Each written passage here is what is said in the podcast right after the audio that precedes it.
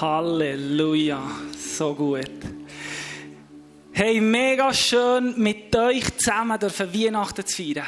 Was für ein Vorrecht, was für eine Freude. Hey, und so genial, dass wir heute am Abend Geld können zusammensammeln können. Für Menschen, die es wahrscheinlich mehr nötig haben als wir. Für Menschen, die es wahrscheinlich ein bisschen schwierig haben als wir. Hey, und ich bin überzeugt, dass wir berufen sind, das, was wir bekommen, das, was wir beschenkt bekommen haben, auch weiterzugeben.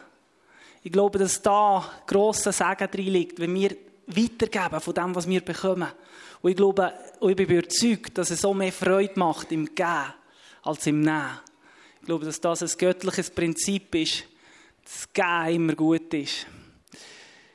Hey, und Weihnachtsgeschichte und Weihnachtszeit ähm, ist vielleicht nicht immer für alle gleich in Erinnerung, ist vielleicht nicht immer für alle eine Freudezeit. Aber ich bin überzeugt, dass die Story im Zeichen vor Freude steht.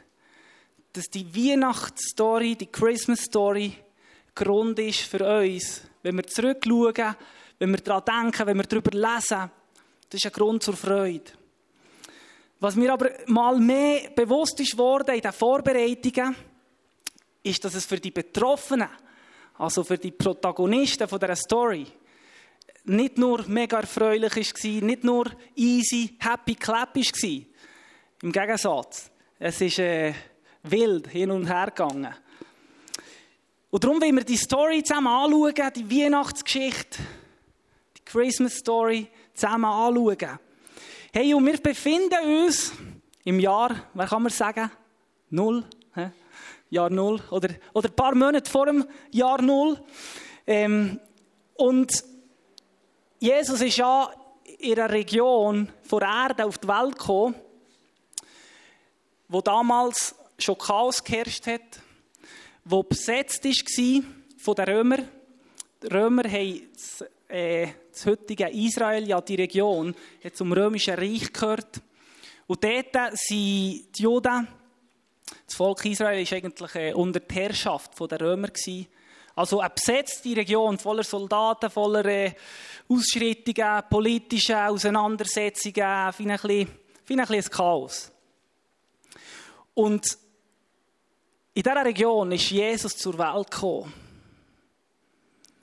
Und eben ein paar Monate vor dem Jahr Null Sie eine junge Frau und ein junger Mann, Maria und Josef, kennen wir alle, verlobt gsi.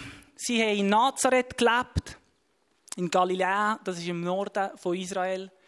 Und sie sind glücklich verlobt, das heisst, sie sind noch nicht geheiratet gewesen, sie haben sich gefreut auf die gemeinsame Zukunft. Ähm, und sie sind beide aus ganz äh, anständige, gläubige, gottesfürchtige Familien sind die gestammt, sind die gekommen. Sie haben nach dem Gebot, nach dem Gesetz, nach den Schriften vom Alten Testament gelebt. Sie haben an Gott gelobt und, und haben mit dem gelebt, mit dem, in diesem Verständnis. Ähm, aber was sie nicht erwartet haben, ist, dass Gott sie dermaßen überrascht.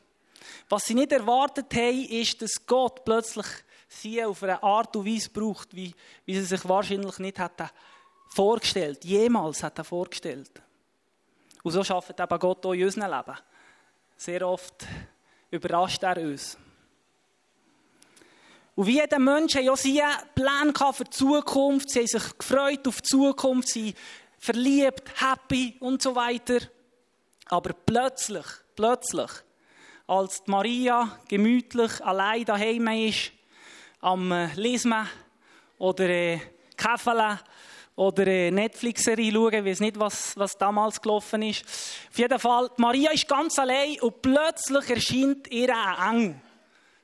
Der Gabriel, he? Engel Gabriel, erscheint der Maria und äh, seht ihr, was wird passieren.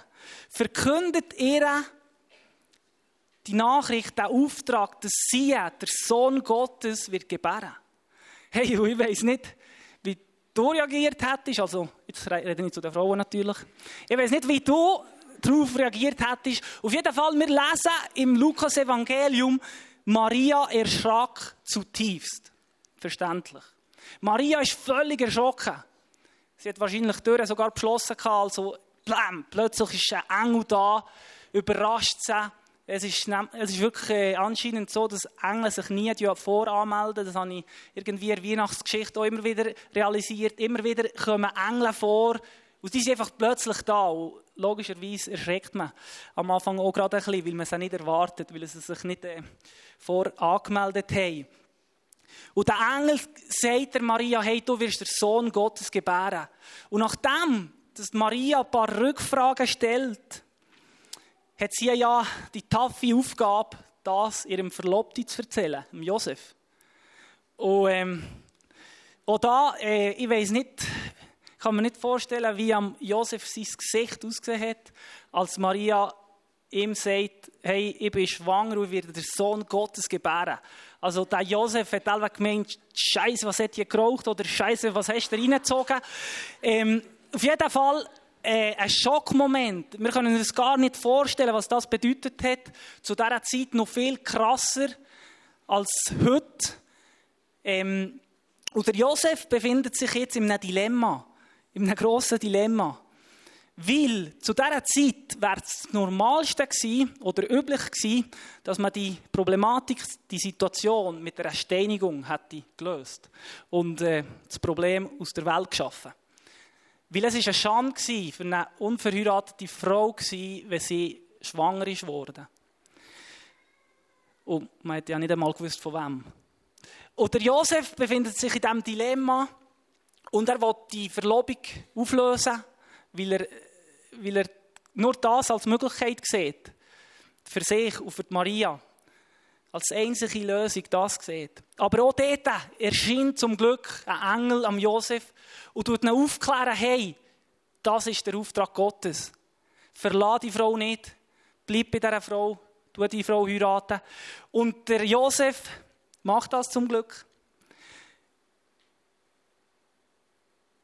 und realisiert, dass da ein göttlicher Auftrag im Spiel ist. Dass Maria oder Josef mega, mega, mega verantwortlich, Verantwortung bekommen haben. Aber ähm, die Schwangerschaft von Maria ist alles andere als normal, als gemütlich, als so, wie man es selber wünscht. Und ähm, so ist es mit Gottes Plan für unser Leben manchmal schon. Die sind nicht immer nur easy, die sind nicht immer so, wie wir es erdenken. Und ähm, der Zufall will, dass äh, in dieser Zeit der äh, König in, äh, Jerusalem, oder besser gesagt, die Römer, haben eine Volkszählung äh, angesagt. Und für das haben Josef und Maria auf Jerusalem müssen. Von Nazareth auf Jerusalem laufen, 30 Stunden Marsch äh, voll easy als hochschwangere Frau, stelle ich mir das vor. Genau, also äh, über einen Tag sie müssen mit Esel, Ross, Wagen, was auch immer, oder zu Fuß auf Jerusalem gehen für die Volkszählung und für die Steuern zu zahlen natürlich, weil die Römer sind ja ihr Reich am Erweitern gewesen, oder sie haben Geld gebraucht ähm, für ihre Armee und so weiter. Und da sind natürlich äh, die besetzten Regionen verantwortlich gewesen, Steuern zu zahlen. Und Josef und Maria müssen sich auf den Weg machen, für auf Jerusalem zu gehen, für dort äh, sich einzuschreiben. Es gibt sowieso hey, Volkszählung plus Steuern zahlen. Und das ist äh, auch so ein Zufall, dass das bestens historisch bewiesen ist, das Ereignis. Das ist das erste Mal, dass im Römischen Reich eine Volkszählung durchgeführt wurde. Was für ein Zufall, hey, dass das genau in der Zeit ist, wo Jesus zur Welt ist gekommen. In einer bedeutenden Zeit. Und so sind Josef und Maria schon fast in Jerusalem. Wir wissen nicht, ob sie schon das Geld haben abgegeben oder noch nicht. Aber äh, in der Nähe von Jerusalem, da ist Bethlehem, eine Ortschaft außerhalb von Jerusalem. Und dann ist es soweit. He? Jetzt äh, alle Mütter wissen, was das bedeutet. Ich habe keine Ahnung, wie das äh, so aussieht in dem Moment, wenn es so weit ist. Und wenn man merkt, ui, ähm, jetzt, äh, jetzt wird es... Äh, Jetzt wird es genau. Und äh, Josef und Maria befinden sich eben in Bethlehem, in der Ortschaft von Jerusalem. Es ist so weit eben. Und sie suchen einen Ort, wo sie die Nacht verbringen können, oder wo, besser gesagt, wo sie das Kind gebären können.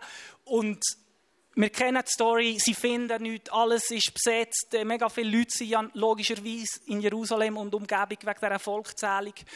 Und sie landen in diesem Stall, in diesem dunklen, stinkenden, kalten Ort, wo schlussendlich Jesus zur Welt kommt. Und wir kennen alle die Geschichte, wir kennen alle die Bilder, die Krippen, äh, unsere kindlichen Vorstellungen von dem Ganzen. Und ich will gar nicht mehr gross auf das drauf eingehen. Vielleicht noch etwas. Die Kindheit von Jesus, seine ersten Jahre, werden nicht viel anders als äh, die Schwangerschaft von Maria, nicht viel anders als die äh, nicht so gemütliche Geburt. Und zwar wird der Jesus so seine ersten Jahre äh, von seiner Kindheit auf der Flucht verbringen. Jesus war ein Flüchtling. Jesus und seine Familie müssen dann flüchten von Israel werden sie flüchten auf Ägypten, weil der Herodes erfährt, dass der König geboren worden ist, so wie es prophezeit ist worden. Und auf diesem Grund müssen Maria und Josef mit dem kleinen Kind flüchten. Und äh, Jesus weiß bestens, was es heißt, ein Flüchtling sein, auf der Flucht sein. Was mich fasziniert aber an die Geschichte, und das habe ich äh, so im Vorbereiten neu entdeckt, neu äh, festgestellt ist, ist die Person von Maria, die Mutter Jesus. Ich habe noch nie äh, mich gross auf die Person äh, eingeladen und, und geschaut, wie sie, wie sie reagiert hat, wie sie gelebt hat, wer das sie war.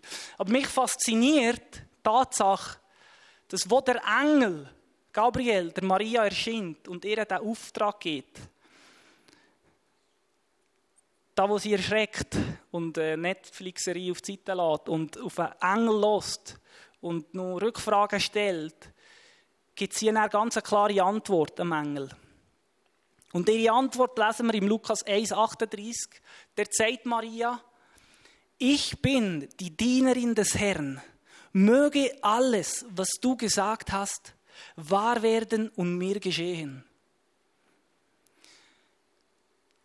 Maria hat die völlig schockiert, völlig ablehnend, völlig äh, negativ auf die Begegnung mit dem Engel eigentlich können reagieren weil äh, es ist ein heftiger Auftrag, den sie bekommt. Eine schwierige Aufgabe, die sie bekommt. Aber sie antwortet am Engel und sagt ihm, hey, ich bin, die, ich bin Dienerin Gottes, ich bin bereit. Möge alles, was du gesagt hast, wahr werden und passieren. Und das hat mich recht äh, beschäftigt, die Reaktion von Maria, die Bereitschaft von Maria, die Hingabe von Maria. Und ich weiß nicht, wie wir reagieren, wenn Gott uns einen Auftrag gibt, wenn Gott uns mit seiner leislichen und äh, liebevollen und barmherzigen Stimme einen Eindruck weitergibt, einen kleinen Auftrag weitergibt und ich bin sicher, ihr kennt es ja bestens, ah, jetzt habe ich gerade keine Zeit, sorry. Oder nein, ähm, heute bin ich gerade müde, vielleicht morgen. Oder er fragt gerade ihn nebendran, er, er kann das besser als ich. Wir kommen immer wieder mit Ausreden, wenn Gott uns Aufträge gibt, wenn Gott uns Aufgaben gibt. So schnell äh, denken wir an Ausreden. Aber mich begeistert die Reaktion von Maria, wo, wo, wo so sagt, hey, da bin ich, brauch mich, da bin ich, ich bin deine Dienerin. Und spannend ist auch, wie es weitergeht. Nach der Begegnung mit dem Engel geht Maria zu ihrer Verwandtin, zur Elisabeth. Das ist auch die Mutter von Johannes, der Täufer, gehört zur Familie, zur Verwandtschaft von, von Jesus. Und wo sie dort ist und die, die Nachricht mit der Elisabeth und austauschen, äh, sie am Käfeln sind und sie erzählen sich äh, von diesen Highlights, weil die Elisabeth ist auch schwanger geworden, obwohl sie schon recht alt ist, also ein mega, ein mega Wunder. Maria weiß nichts besser zu tun, als Gott zu loben, Gott zu preisen. Für das, was er, was er anvertraut hat. Für das, was er da hat. Und auch da lesen wir im, im Lukas-Evangelium äh, ein Loblied sozusagen vor Maria. Ein Loblied, wo, wo die Maria ihre Liebe zu Gott ausdrücken. Und ich lese nur ein paar Teile davon, weil es ist recht lang. Von ganzem Herzen preise ich den Herrn. Ich freue mich über Gott, meinen Retter. Mit mir, seiner Dienerin, hat er Beachtung geschenkt. Und das, obwohl ich gering und unbedeutend bin. Von jetzt an und zu allen Zeiten wird man mich glücklich preisen, denn Gott hat große Dinge an mir getan. Er, der mächtig und heilig ist. Seine Barmherzigkeit bleibt für immer ewig. Sie gilt allen Menschen, die in Ehrfurcht vor ihm leben. Und so geht es weiter. Maria hat den Gott kennt. Maria hat den Gott kennt von, von den Schriften vom Alten Testament, von den Verheißungen vom Alten Testament. Sie hat genau gewusst, wer Gott ist. Und sie hat den Gott geliebt über alles. Ich behaupte, sie hat den Gott geliebt, viel mehr als ihr Josef, viel mehr als der Mann. Sie hat den Gott über alles geliebt und darum ist sie bereit gewesen, ein Risiko einzugehen, mit ihrem Leben zu riskieren und Ja zu sagen zu dem Auftrag. Und so glaube ich, dass Maria uns ein grosses Vorbild ist für eine Frau, wo Gott ganz hingeist war. Die bereit war, sich Gott völlig zur Verfügung zu stellen. Ja zu sagen zu dem Gott. Ihr war es egal, was andere denken über ihre Schwangerschaft, was andere denken über die Situation. Ihr war es nur wichtig, das zu machen, was Gott ihr beauftragt hat. Und auch da, auch da frage ich mich, hey, und wie reagieren wir? Wie fest sind wir, geben wir uns her, dem Gott? Ist unser Ja zu Gott voller Hingabe? Oder gehören da noch ganz viel Aber dazu? Gehören da noch ganz viele Bedingungen dazu? Was das Gott zuerst muss tun, bevor wir ihm vertrauen, bevor ihm wir einen mutigen Schritt machen, bevor wir äh, in eine herausfordernde Situation vielleicht reinstehen, statt davon zu flüchten. Maria ist voll reingestanden in das, was Gott für sie parat hatte. Ich glaube, dass sie wirklich eine Frau vom Glauben ist, ein Vorbild vom Glauben ist für uns. Und dass wir dort ganz viel von ihr lernen dürfen. Hey, und Christmas Story, da geht es um die Geburt von dem Jesus. Und jede Geburt, glaube ich, ist eine Freudebotschaft. Da sind sind wir uns, glaube ich, alle einig. Die Eltern unter uns sowieso, die wissen, was es bedeutet. Die Freude, wenn ein Kind auf die Welt kommt. Aber die Geburt von Jesus ist nicht einfach eine Kindesgeburt. Die Geburt von Jesus ist ein Ereignis, das die Weltgeschichte verändert hat. Durch die Geburt von Jesus haben sich all die alttestamentlichen Verheißungen und Prophetien, die sind in Erfüllung gegangen. Ich bin überzeugt, in dem Moment, im Jahr Null, wo der Jesus geboren ist, in dem Stall, hat der Jesaja, der Prophet Jesaja im Himmel, ein riesen Salto gemacht vor Freude. Wahrscheinlich die anderen Propheten mit ihm auch, weil sie im, im Alten Testament lesen wir so viel Verheißungen, so viele Prophetien, wo sie sagen, hey, und es wird ein Kind auf die Welt kommen. In Bethlehem wird das Kind zur Welt kommen. Eine Jungfrau wird das Kind gebären. Und so viele Details über den Sohn, den Sohn Gottes, wo wird kommen und etwas Gewaltiges wird tun auf dieser Welt. Und das haben die Propheten Jahrhunderte vor der Geburt von Jesus verheißen Jetzt aber eine Frage, wo ich glaube noch spannend ist. Warum hat Jesus durch eine jungfräuliche Geburt auf die Welt müssen kommen? Warum ist das wichtig für unseren Glauben, für den christlichen Glauben? Habe ich mir vor heute nie gestellt. Ähm, aber, aber es ist anscheinend mega wichtig, oder nein, es ist mega wichtig. Weil, um uns frei zu machen vor Sünde, hat Jesus 100% frei müssen sein von jeglicher sündiger Natur. Weil durch Sündenfall, durch den Moment, wo Adam und Eva sich abgewendet haben vor Gott, nach der Schöpfung, nach dem Moment, wo der Mensch sich abgewendet hat von Gott und hat gesagt, hey, wir können es besser machen, wir, wir sind, wir sind gross genug, wir schaffen das auch ohne dich. Seit dem Moment ist die Menschheit befallen mit einer sündhaftigen Natur, mit einer Natur, die uns in den Tod treiben will und nicht zu dem Gott. Aus dem, aus dem Grund sind wir aus Natur aus trennt von dem Gott. Nicht, weil er das will, sondern weil der Mensch sich so entschieden hat. Und aus dem Grund hat der Jesus, der Sohn Gottes, ohne jeglicher Sünde auf die Welt müssen kommen. Aus dem Grund ist er vom Heiligen Geist gezeugt worden. Und ist er 100% Gott und 100% Mensch gewesen. Und das bedeutet für uns ganz praktisch, dass weil Jesus Mensch ist, weil Jesus ganz Mensch ist, dürfen wir wissen, dass er mit unseren Erfahrungen und nicht völliges Verständnis hat. Er kennt das. Er hat das auch erlebt. Er hat das auch durchgemacht.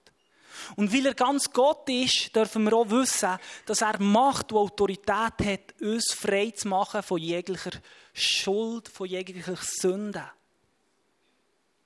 Und schau, Jesus ist auf die Welt gekommen, an Weihnachten, nicht um in Krippe zu bleiben als Kind, nicht um mit uns Weihnachtslieder zu singen, einmal im Jahr, nicht um uns eine Erinnerung zu geben, hey, ich habe auch gelebt, mich hat es auch gegeben, ich bin auch eine historische Figur. Jesus ist auf die Welt gekommen, um das Verhältnis zwischen Gott und Mensch wiederherzustellen. Um eine Brücke zu bauen, dass wir Menschen wieder Zugang dürfen haben zu dem Gott, der uns liebt. Zum ermöglichen, dass wir mit unserer sündhaften Natur einen Schritt zu dem heiligen Gott dürfen machen. Und das passiert durch Jesus, durch die Menschwerdung vom Sohn Gottes. Jesus in Person. Und so ist Jesus in Person die Freude Botschaft vor Weihnachten. Nicht seine Geburt, nicht der Stall, nicht die Krippe, nicht die Hirten, nicht die Engel. Jesus ist der Grund, warum wir Weihnachten feiern. Jesus, der auf die Welt ist gekommen, der sich demütigt hat, der auf, auf unserem Niveau ist gekommen. Der König von allen Königen. Er ist der Grund, warum wir Weihnachten feiern.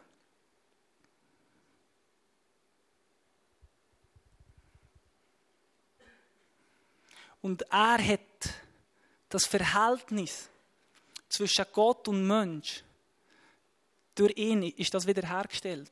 Dass wir in, dem Verhältnis, das die Schöpfung war, zurück dürfen kommen. In einem Verhältnis von, von gegenseitigem Nachsein, bei Gott sein, in seiner Nähe sein, mit dem können spazieren, wie der Adam das gemacht hat im Garten Eden, der Schöpfung. Das ist, wird möglich, das wird uns möglich durch Jesus, der uns den Zugang erschafft zum Vater. Und schau, Jesus ist in eine chaotische Region auf die Welt gekommen, die besetzt war von Soldaten. Übrigens bis heute. Es ist immer noch chaotisch dort unten. Wir waren gerade letztens dort unten. Es ist immer noch gleich, es hat sich nicht viel verändert, es ist immer noch ein Chaos. Er ist bestens vertraut mit Chaos, mit Schwierigkeiten, mit Herausforderungen. Wenn wir das Leben von Jesus weiterlesen in den Evangelien, dann können wir sehr viel sehen und lesen, was er durchgemacht hat, was für Nöte und Leiden, das er auf sich genommen hat. Also steckst du in einer schwierigen Situation, in einer Herausforderung, in einer chaotischen Lebensphase. Jesus kennt das. Jesus hat Mitgefühl für dich. Jesus weiß, was du durchmachst. Egal wo du steckst, egal wo du bist. Und Jesus möchte genau dich dort begegnen.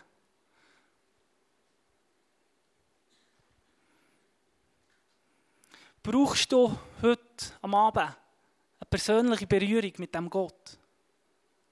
Brauchst du heute am Abend eine Begegnung mit dem Vater, der dich durch und durch liebt? Ich glaube, dass Gott dich heute am Abend ganz persönlich nachher ins Herz nehmen will. Und dich will erinnern, einerseits, wer du bist in ihm. Und zum Abschluss wollte ich noch ein paar Worte vom Prophet Jesaja lesen, wo er ausgesprochen hat, viel, viele Jahre bevor Jesus auf die Welt ist gekommen. Und als Zeichen, dass wir uns freuen, dass der Gott auf die Welt ist gekommen, dass wir uns freuen, dass der Jesus lebt, stehen wir doch alle zusammen gerade auf. Und ich werde den Vers lesen. Der Vers steht im Jesaja 9, Vers 5. Und da sagt der Jesaja, denn uns ist ein Kind geboren, ein Sohn ist uns geschenkt. Er wird die Herrschaft übernehmen. Man nennt ihn wunderbarer Ratgeber, starker Gott, ewiger Vater, Friedefürst. Man nennt den Gott wunderbarer Ratgeber, starker Gott, ewiger Vater, Friedenfürst. Hey, brauchst du einen guten Freund? Brauchst du Kraft in einer bestimmten Situation von deinem Leben? Brauchst du eine liebende Umarmung von einem Vater oder von einer Mutter? Brauchst du Frieden in deinem Leben?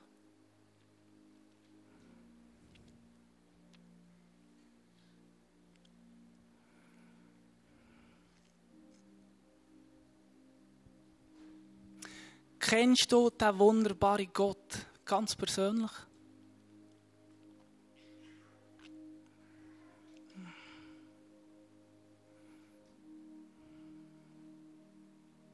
Der König von allen Königen ist auf die Welt gekommen, damit wir mit ihm durchs Leben dürfen gehen.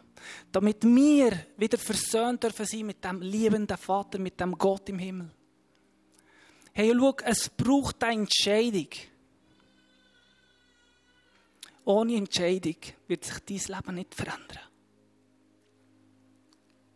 Maria hat sich entscheiden. Der Josef hat sich entscheiden. Und jeder von uns muss sich auch entscheiden, wie wollen wir durchs Leben gehen? Mit wem? Und wir haben heute Abend Menschen da, die werden jetzt gerade aufstehen und hier an die Seite gehen. Und die freuen sich, mit dir zusammen zu beten, mit dir zusammen zu reden und dir zu helfen, eine Entscheidung zu treffen. Egal in welchem Lebensbereich dass du einen Schritt vorwärts musst gehen sie sind da für dich weiterzuhelfen und mit dir einen Schritt zu machen. Der einzige Schritt, den du machen musst, ist aus der Reihe rauskommen und hier beim Ausgang gehen. Sie werden dich mit offenen Armen aufnehmen und dir zulassen, mit dir beten, dich segnen. Hey, und ich glaube, dass Leute heute Abend da sind, die einerseits die Liebe gar nicht kennen, die Liebe Gottes gar nicht kennen, gar nicht wissen, dass Jesus in ihrem Leben so etwas Gewaltiges tun kann. Weil sie noch gar nie auf die Idee sind gekommen, dass sie ihr Leben an Jesus hergeben können und sagen, brauch doch mich. Ich will dein Diener sein, ich will deine Dienerin sein. Und diesen Leuten möchte ich sagen, hey, es ist scheißegal, was der links und rechts von dir denkt. Steh auf und geh raus. Lass dich beten. Triff eine Entscheidung. Es geht um dich und dein Gott heute Abend. Um nichts anderes. Ich hatte auch den Eindruck, dass Leute da sind, die die erste Liebe zum Vater irgendwie verloren haben. Durch schwierige Situationen, durch traurige Sachen, die passiert sind in ihrem Leben. Sie haben die erste Liebe, die Begeisterung an diesem Gott verloren. Hey, und dieser Gott hat sich nicht verändert. Der Gott ist immer noch der gleiche. Lauf zurück in seine Arme. Er ist immer noch am gleichen Ort. Lauf zurück in seine Arme. Er hat zahlt. Er hat alles da. Das weißt du. Das weißt du.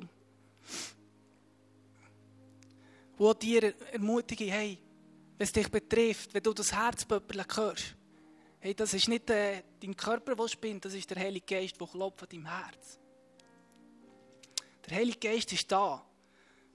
Jesus ist nicht in der Krippe. Jesus ist da. Mit seinem Geist ist er da. Und er ruft dich beim Namen. Weil er alles gegeben hat für dich. Weil er auf die Welt gekommen ist für dich. Für dich und für mich. Fühlt noch frei, schon rauszulaufen. Ich, ich sage ein paar Sachen weiter. Aber wenn, wenn, du merkst, dass es dich betrifft, dass du willst treffen willst, dann geh nur raus.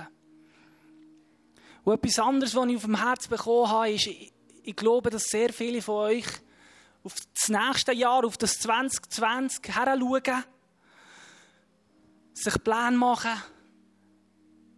Und vielleicht macht euch das neue Jahr Angst. Vielleicht äh, habt ihr ganz viele Fragezeichen. Vielleicht habt ihr euch Sachen vorgenommen.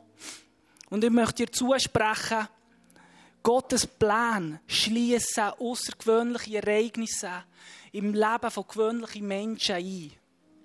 So wie bei Maria, eine gewöhnliche Frau, ist etwas Außergewöhnliches passiert, wo ihr das Leben verändert hat. Schau, Gott braucht nicht die gescheitsten, nicht die besten, nicht die talentiertesten Menschen, um sein Reich zu bauen. Gott braucht gewöhnliche Menschen, die sich aber ihm ganz hergeben. Die sich, die sich ihm ganz zur Verfügung geben. Mit voller Hingabe. Und ich glaube, dass einige von euch Angst haben, sich Gott ganz herzugeben. Möchtest du heute dich ganz dem Gott hingeben und sagen, hey, da bin ich. Brauch du mich. Ich bin dein Diener. Ich bin deine Dienerin. Schreib du Geschichte mit mir. Egal, was du mit mir vorhast. Brauch du mich. Und weisst, die Entscheidung ist nicht leicht, ich weiß es. Aber es lohnt sich. Die Entscheidung ist nicht leicht und darum hilft es, wenn du mit jemandem zusammen triffst. Und wenn du willst, kannst du die Entscheidung auch mit deinem Platznachbar treffen, mit deinem Freund, der dich mitgenommen hat. Spielt keine Rolle mit wem. Aber triff eine Entscheidung.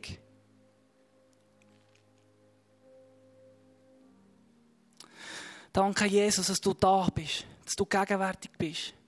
Dass wir das, was wir spüren hier im Saal, dass das nicht irgendetwas vom Rauch ist. Nein, das ist dein Geist, Jesus. Du bist da mitten unter uns. Du gehst durch die Reihe, Jesus. Danke, Jesus, dass du weißt, was jeder Einzelne hier in diesem Saal braucht, Jesus. Und wir laden dich ein, dass du jede Mauer, jede Kette, jede Maske jetzt abfallen lässt. Dass wir, so wie wir sind, vor dir dürfen kommen, ehrlich vor dir dürfen kommen, uns beugen können vor dir und alles hergeben, Jesus. Alles, was wir haben, dir hergeben. Weil du kannst mehr aus dem Wenigen machen, als wir selber können. Und Jesus, ich danke dir, dass du auf die Welt bist gekommen. Ich danke dir, dass du ein lebendiger Gott bist, dass du der König aller Könige bist, dass du kein Märchen bist, dass du keine Legende bist, sondern dass du wahr bist, dass du Realität bist, dass du hier mitten unter uns bist, in Frutigen, in diesem Saal.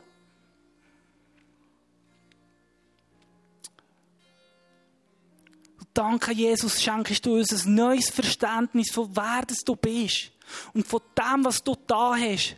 Was es dich gekostet hat, auf die Welt zu kommen. In diesem Elend zu kommen. Den Himmel zu verlassen. Um uns zu ermöglichen, einen Schritt zu Gott zu machen, Jesus. Danke, Jesus, dass du der lebendige Gott bist. Dass du nach bist dass du erfahrbar bist. Für das wenn wir dich loben, preisen, Jesus. Halleluja. Amen.